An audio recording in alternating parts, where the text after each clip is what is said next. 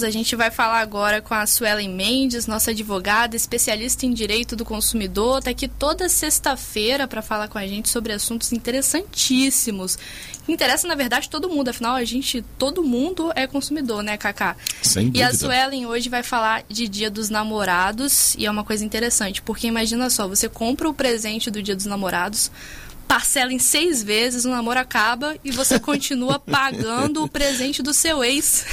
Já pensou, Cacá? Carol, eu acho que daí é um caso de perguntar para a Suelen se existe o direito do consumidor de reclamar do namorado, né? Vamos ver com ela hoje isso. Suelen, tudo bem? Tá nos ouvindo bem? Ei, gente, ótima tarde, tudo ótimo. É direito de arrependimento de pessoa, né? É, não, não quero mais essa pessoa na minha vida. Vou devolver. Suelen, olha só, eu quero iniciar essa. Temos as, as dúvidas tradicionais em relação ao comércio também tradicional, mas eu quero perguntar algo para você, Suelen, que eu acho que assim, ela tem relação com o Dia dos Namorados, mas tem relação com outros casos também parecidos, porque eu vou falar de uma digamos, de uma atividade que cresceu muito durante esse período da pandemia. Do que, que eu estou falando? Daquelas pessoas que passaram a usar a rede social e etc., mas para fazer é, um tipo de trabalho que é como se fosse um trabalho que, que, se não é totalmente informal, mas também não é aquela empresa. É, digamos, robusta, não é uma grande rede, não é um grande magazine. Eu vou dar, dar até um exemplo. É, ontem nós entrevistamos aqui no Estúdio 360, foi até uma história muito legal, uma psicóloga que é, resolveu não seguir com a carreira, está produzindo doces e o doce dela, é, o chocolate que ela faz, é, é um sucesso e ela está com todas as vendas esgotadas para o Dia dos Namorados. Ela vai conseguir entregar, mas digamos, Sueli, a Carol vai, faz uma encomenda para um café da manhã para entregar para o namorado dela. Aí o que acontece? o, o café da manhã não chega no horário, chega na hora do almoço ou nem é entregue. Como é que faz nesses casos, Wellen, para essas, digamos, empresas que são é, menores, empresas que não têm a estrutura de, de grandes é, organizações? Como é que se faz para tentar é, resolver esse problema? Excelente sua pergunta, Cacá. E o Código de Defesa do Consumidor, mesmo lá em 1990, ele já previu essa possibilidade, né? E eu falo e defendo muito isso. Falo, a gente não precisa de mais lei, a gente precisa cumprir o que tem. Então, o Código de Defesa do Consumidor, ele prevê que fornecedor é toda pessoa física ou jurídica. Então, não necessariamente eu preciso ter um CNPJ, um local aberto, uma sede. Se eu, como pessoa física, vendo com o objetivo de ter lucro e de vender para os consumidores o meu serviço ou o meu produto, mesmo e enquanto pessoa física, eu também sou considerada fornecedora de serviço ou produto. E com base nisso, eu tenho todos os direitos e os deveres estabelecidos na relação de consumo. Ou seja, eu tenho o dever de entrega no prazo, eu tenho o dever de entregar exatamente o que me foi contratado, comprado ou solicitado.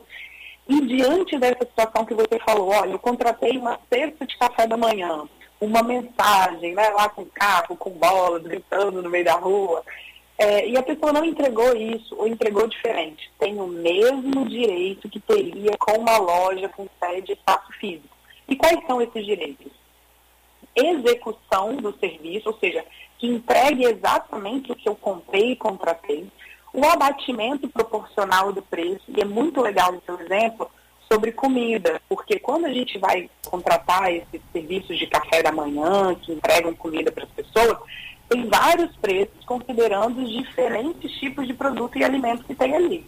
Então, se eu contratei uma mais cara e veio produtos mais baratos, eu tenho direito ao abatimento do preço. Ou ou a terceira alternativa, a devolução integral do valor pago. Agora, Suelen, no caso das compras online, você tem algum conselho? Geralmente as pessoas compram sempre parcelado, né? Mas o que eu estou falando da, da compra online é principalmente sobre o direito da troca. Como que isso funciona no caso dos produtos que são comprados pela internet?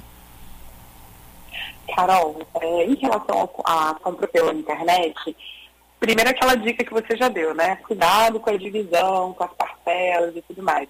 A gente já falou aqui bastante sobre o superendividamento dos consumidores, dos brasileiros. Infelizmente é uma realidade. Então, muito cuidado com o parcelamento, porque isso no final do mês pode virar uma bola de neve. Então, fez a compra do, do produto pela internet, muito cuidado com o local onde você armazena as informações financeiras em relação ao seu cartão. Vários sites dão a opção, se você quer deixar armazenadas informações para uma compra futura, nunca marque, porque aquele site vai ficar com as informações do seu cartão para qualquer situação. Então, vai dar um pouquinho de trabalho, mas toda vez que você for fazer uma compra, você insere ali novamente os seus dados bancários, mas não deixe eles armazenados. Boleto bancário e PIX, evite ao máximo. Por quê? Porque essas duas modalidades de pagamento faz com que o dinheiro saia quase que imediatamente no boleto e imediatamente via PIX da sua conta e vá para a conta do vendedor. Então, se você for questionar, desistir, querer devolução ou troca, isso vai ser muito mais difícil do que seria via cartão de crédito. Agora, Suelen, tem algo que você sempre repete, mas como a gente está vivendo essa situação é, sempre, aliás, é, para muita gente essa é uma situação nova, tem gente que está namorando pela primeira vez, tem gente que vai dar um presente para o namorado pela primeira vez. Eu gostaria que você é, repetisse a orientação que existe e que eu acho que é um grande engano em relação a ela, é, relacionado à troca é específica. Ou seja, você dá um presente para alguém, a loja nem sempre tem a obrigatoriedade de fazer aquela troca, caso, por exemplo, é, o presente não seja do tamanho da pessoa que o recebeu e por aí afora não tem essa obrigatoriedade, não é isso? Perfeito, Cacá. Vamos falar de loja física. Eu vou até a loja, vou comprar um presente de namorados. Eu estou vendo o produto, eu estou pegando o produto, eu estou vendo o tamanho. Então, por, por, por razão de eu estar tá vendo o produto, eu pegar o produto, eu não tenho o direito de troca automático. Não existe isso a troca do produto em loja física, considerando cor, tamanho, modelo ou a própria desistência, porque eu quero trocar por outra coisa, é uma mera liberalidade das lojas. Então, quando a loja fala que não troca, ela não é obrigada a trocar. Mas se ela troca, ela tem que informar de uma maneira muito clara, de modo que qualquer consumidor, considerando grau de escolaridade, idade, alfabetização, entenda como funciona a troca. Então ela tem que informar qual é o prazo, como que funciona. Agora, se o produto possui defeitos, vício, eu comprei, chegou lá, estava rasgado, estava descosturado, a loja é obrigada a trocar, mesmo que informe que não realiza a troca, ou mesmo que seja em promoção. Produto na promoção tem que estar funcionando. Se não está funcionando, ou tem pequenas avarias ou imperfeições, tem que informar que aquele produto está na promoção porque ele possui pequenas avarias e imperfeições. O que não pode é omitir essa informação do consumidor. Agora, Suelen, no caso de quem ainda está na dúvida do que vai comprar e decide comprar um vale presente, que aí dá para a pessoa, a pessoa escolhe, parece que não tem erro, né? Ou se não compra um voucher para, não sei, passar um, uma, um dia no spa, não, tem várias opções aí, né? Que cuidados que a pessoa tem que ter antes de ter essas opções para dar de presente? Gostei dessa dica do spa, espero que o namorado esteja ouvindo, Carol. Vamos lá. Em relação a esses vale, vale compra, né? É uma excelente saída, porque aí o, a pessoa que vai ser presenteada, o consumidor que vai ser presenteado, ele fica completamente à vontade para escolher. Então, o que, que, é importante que a loja, que oportuniza a compra ou a, a, que a pessoa seja presenteada com vale compra, informe, se possível, no vale compra. Quais são as condições de uso, qual é o valor, qual é o desconto, em qual área ou setor que pode ser utilizado. Para quê? Para evitar que a pessoa presenteada chegue lá e não possa usar no dia que quer, onde que quer, para comprar o que gostou. Então, essas informações precisam ser claras o suficiente para que a pessoa não tenha dúvida do que ela tem direito e como ela pode utilizar esse vale. Agora, Suelen, tem outra coisa interessante que você separou aqui para gente, a gente tá falando de dia dos namorados, né, Kaká? Mas a gente não pode deixar de falar dos ex. Suelen, que história é essa de, de, de loja do ex? Me explica como que é isso. Pois é, você acredita? Olha, todo ano, nessas épocas de Dia dos Namorados, Dia das Mães, dos Pais Natal, a gente vê uma coisa inusitada na internet, né? Pois é. E a situação inusitada do momento foi um shopping lá em Belém do Pará que fez a lojinha do ex. O que, que é a lojinha do ex? Tudo aquilo que você recebeu do seu ex, você pegou ranço, que você não quer nem olhar porque você lembra dele ou dela, você vai e faz doação para essa lojinha, para que seja direcionada a um outro casal que está se amando, feliz da vida e que quer presentear alguém com presente. Eu não tenho disso não, tá? Deu, tá dado, é meu, não devolvo não. Mas para quem não quer devolver, tá aí a possibilidade. Que legal essa é. iniciativa. Imagina só se essa moda pega, é, né, É. Agora, Sueli, sabe que eu fiquei? Agora me surgiu algo. É, eu vou até te contar essa história, talvez a gente possa voltar. É um caso curioso que aconteceu já há algum tempo, algum, aliás, há algum tempo não, há muitos anos.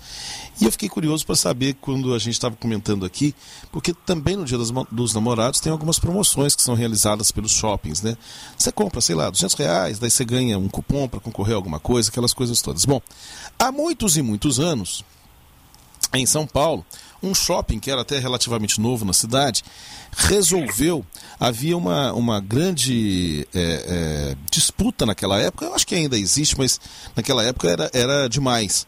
Uma grande disputa para saber qual shopping oferecia o prêmio mais valioso na época de Natal. Né? Então, se um carro, um, um shopping dava um carro é, de luxo, um outro shopping aparecia no ano seguinte com um carro de super luxo, e assim a escala foi crescendo, até que esse shopping resolveu romper todas as barreiras e sorteou um pequeno avião. Um bimotor. Só isso, né, Cacá? um bimotor daqueles de hélice, ele ficava lá, inclusive, em exposição no shopping, naquele período, naquela época ah, no final do ano também saíam as tabelas de IPVA.